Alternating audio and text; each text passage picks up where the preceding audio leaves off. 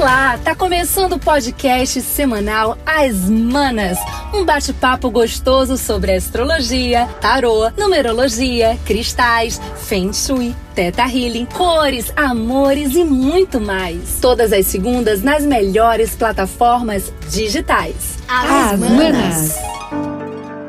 Você está no piloto automático na sua relação afetiva?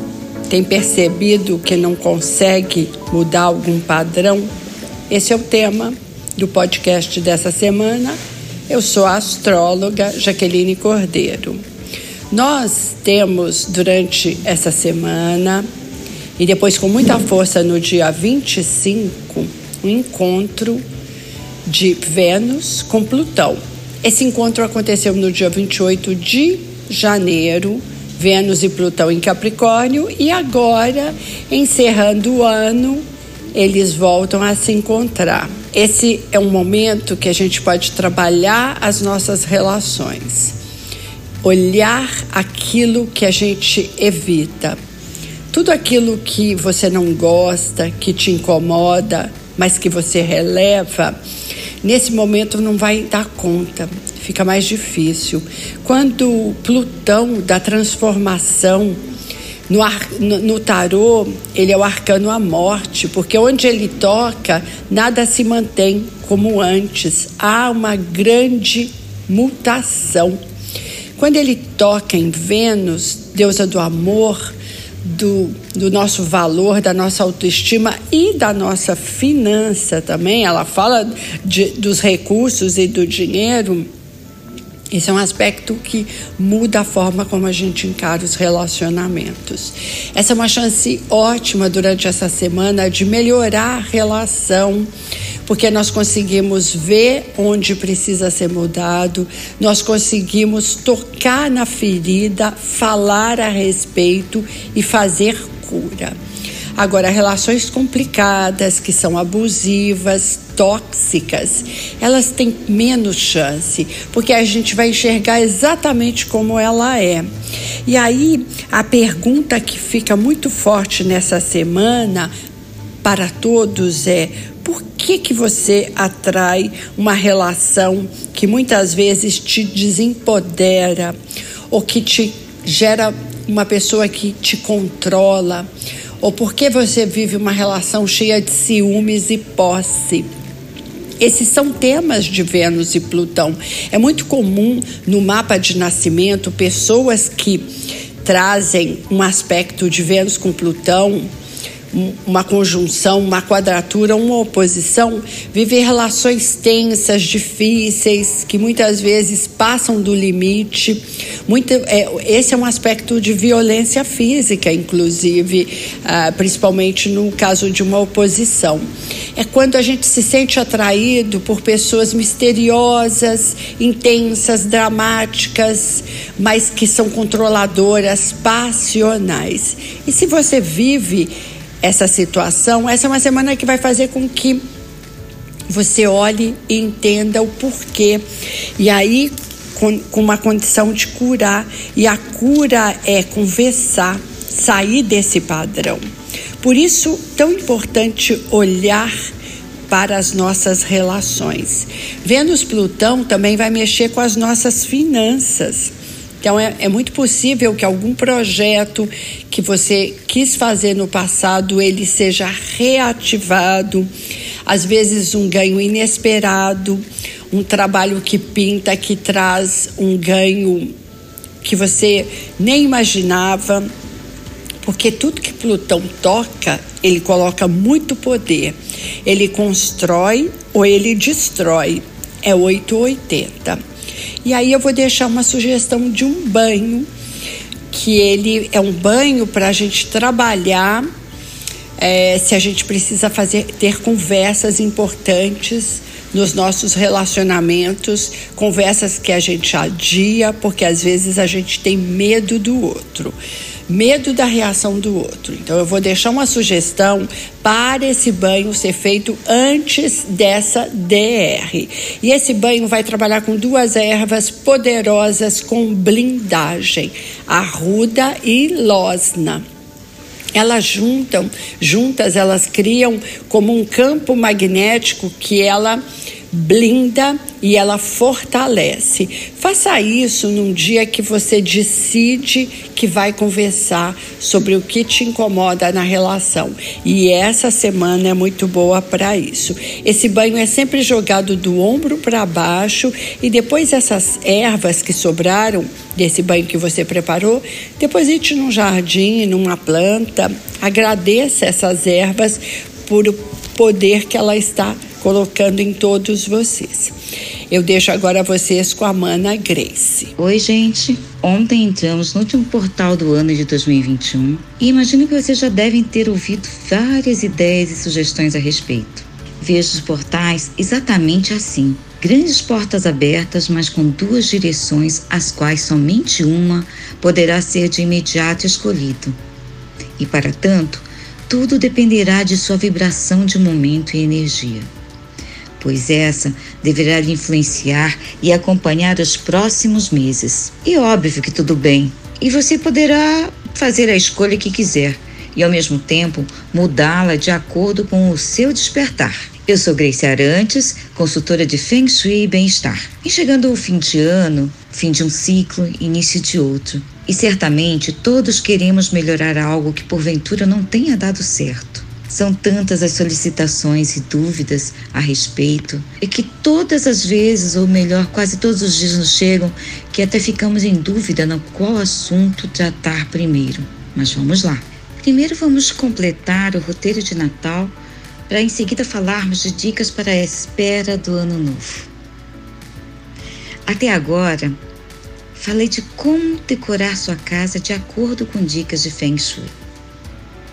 Vocês notarão que sempre iniciarei qualquer assunto falando sobre a limpeza do local ou das energias das pessoas. Gente, isso é ponto primordial.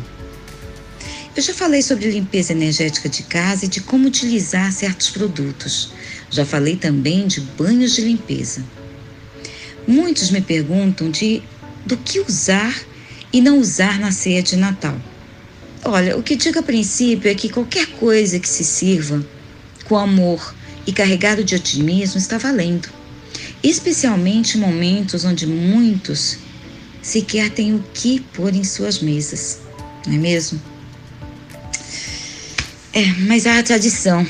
E para aqueles que puderem seguir, sigam-na, pois isso tudo faz parte do ritual da fartura.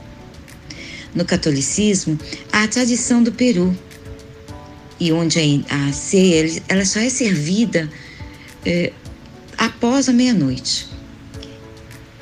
E, e é nesse momento, após a ceia e as orações, que se inicia efetivamente as comemorações, a festa, como troca de presentes e etc. Obviamente, cada crença e religião age conforme seus rituais. Eu digo que o mais especial e importante é estarmos em comunhão com os nossos e sempre com pensamentos de gratidão, pensados e expressados, independente de como foi o transcorrer do seu ano. Temos sempre que pensar que poderia ter sido muito pior ou até muito melhor, nunca se sabe. Mas quanto ao que pensa que tudo poderia ser melhor e sempre baseando-se na grama do vizinho, que está verdinha, eu quero dizer a vocês: tomem cuidado, pois muitas vezes a grama do vizinho é fake. Portanto, cuide do seu gramado e maneje o seu solo. Essa é uma época em que muitas pessoas mudam de casa também então, hoje eu vou deixar mais duas dicas de limpeza energética para vocês. Apesar de ser um momento em que muitas pessoas mudam, há aquelas que não gostam de mudar de residência por conta da bagunça, do trabalho, das despesas ou simplesmente porque preferem ficar no canto conhecido. O fato é que devemos tomar muito cuidado ao adentrar em um novo ambiente. Além de cuidar do espaço físico, é importante lembrar que as paredes da casa tem memórias afetivas e que todas as tubulações podem estar impregnadas de energia negativa também. Não sabemos quem foram os antigos moradores. Independente disso, é bacana se preocupar em deixar as energias neutras para a sua entrada. Vamos às providências? Então vamos lá. Primeiro, nós vamos à lavagem de chão para descarrego de energia geral e todas as coisas que não são bacanas ficar num lar onde outros seres estiveram. Para isso, pegue 2 litros de água, 7 dentes de alho roxo com casca, 7 colheres de sal grosso e 2 colheres de amônia. Amasse bem os dentes de alho, coloque todos os ingredientes no recipiente, menos amônia, e ferva tudo em 3 minutos. Só quando essa água amornar é que você deve colocar a amônia. Antes de passar o preparo na casa, deve-se varrer todo o local de dentro para fora. Passe o preparo no chão com um pano branco, de dentro para fora da casa. E em cada cômodo deve-se passar um pano branco diferente, sempre. Para cada cômodo, um pano branco diferente sempre. Faça isso três vezes na semana, iniciando sempre às segundas-feiras. Antes de, de adentrar na casa e depois também já instalados uma vez por mês, faça a lavagem de purificação da casa, que é para liberar os fluxos energéticos negativos que ficam presos nas tubulações. Agora, para fazer isso, você deve usar 2 litros de água, um limão com casca cortado em quatro pedaços, um pedaço de carvão e duas colheres de amônia. A amônia, da mesma forma anterior, deve aguardar que fique morno o preparo, o qual você vai deixar por 3 minutos no fogão. Depois, coe tudo e jogue nos ralos da casa. Faça isso uma vez por mês, sempre às segundas-feiras. Além disso, usar galhos de espada de São Jorge para bater nas paredes enquanto reza o Pai Nosso ajuda muito a tirar coisas ruins que podem ficar aprisionadas por lá. Para harmonizar, ande pelos cômodos da casa em sentido anti-horário com um incenso aceso, pedindo boas energias e mentalizando coisas positivas, como harmonia, paz, abundância, saúde e prosperidade. Enquanto você faz tudo isso, deixe rolar um som com um som bem calmo, relaxante. Pode ser um mantra, um instrumental ou alguma música que tenha palavras eh, de bom tom, né, de bom agrado, que lhe faça bem ao ouvido e de força para que você consiga ainda aumentar o poder dessa de toda essa magia, de toda essa influência positiva que você estará deixando no seu lar. E depois que tudo isso estiver pronto, é só manter tudo em ordem, limpo, arejado, florido, perfumado e aproveitar para ser feliz. Eu agora termino por aqui, desejando a vocês uma excelente semana e vamos nos preparando, né? Todos, todos vamos nos preparando com espírito natalino de alegria, com muito amor e paz no coração. Fiquem agora com a Mana Babi. É com você, Babi? É isso aí, Mana Grace. Agora, dando continuidade ao nosso bate-papo semanal, mês de dezembro chegou e com ele vai chegar também o nosso verão oficial, uma época solar, alegre, bem a cara do número 12. Através da numerologia cabalística, a gente trabalha com a tabela dos números de 1 ao 9, com exceção dos números 11 e 22, que são considerados números mestres. E aí, quando a gente pega o número 12, a gente tem aquela energia do número 3, mas um pouquinho diferente do 3 no mês 3, que foi março. Aqui a gente tem a junção de dois números, o 1 mais o 2, que somados dão três. Ou seja, o um simboliza o eu, o pai. O dois simboliza o par, a mãe, a gente pode pensar no feminino e masculino, no sol e na lua e por aí vai. E o 3 tem uma energia da comunicação, da leveza, da alegria, da criança, da criança interior, do colorido, de tudo que é ligado à arte. Então, para as pessoas que nasceram nos dias 3, 12, 21 ou 30 de qualquer mês, tem um número psíquico 3, que tem essa energia, né? Que são pessoas, como eu falei, comunicativas, que têm um ar jovial, que são alegres, que são muito carismáticas. Mas a gente tem que prestar atenção que todo número, assim como os signos, eles podem vibrar na forma positiva ou negativa. E o 3 em desequilíbrio pode dar uma certa inatividade, pode dar também um autoritarismo, uma irritabilidade, uma falta e falta de várias coisas, sabe? Falta de tempo, falta disposição, e aí vem a preguiça, falta de dinheiro.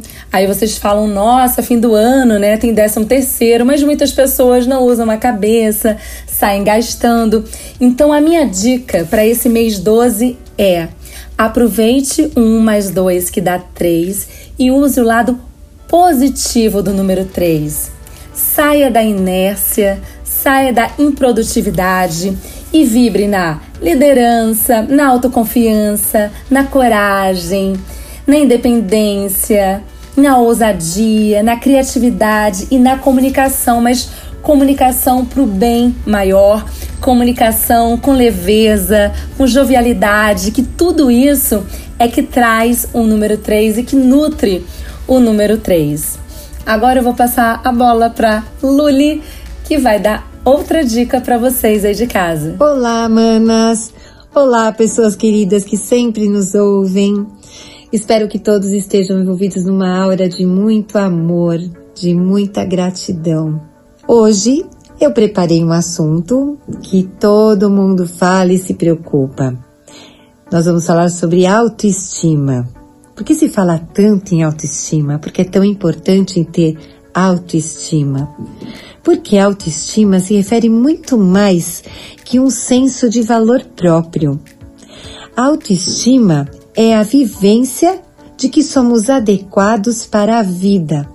E como vamos viver se não temos autoestima? Não é? Quando temos confiança na nossa capacidade de pensar, nossa habilidade de dar conta dos desafios do dia a dia ficam mais fáceis.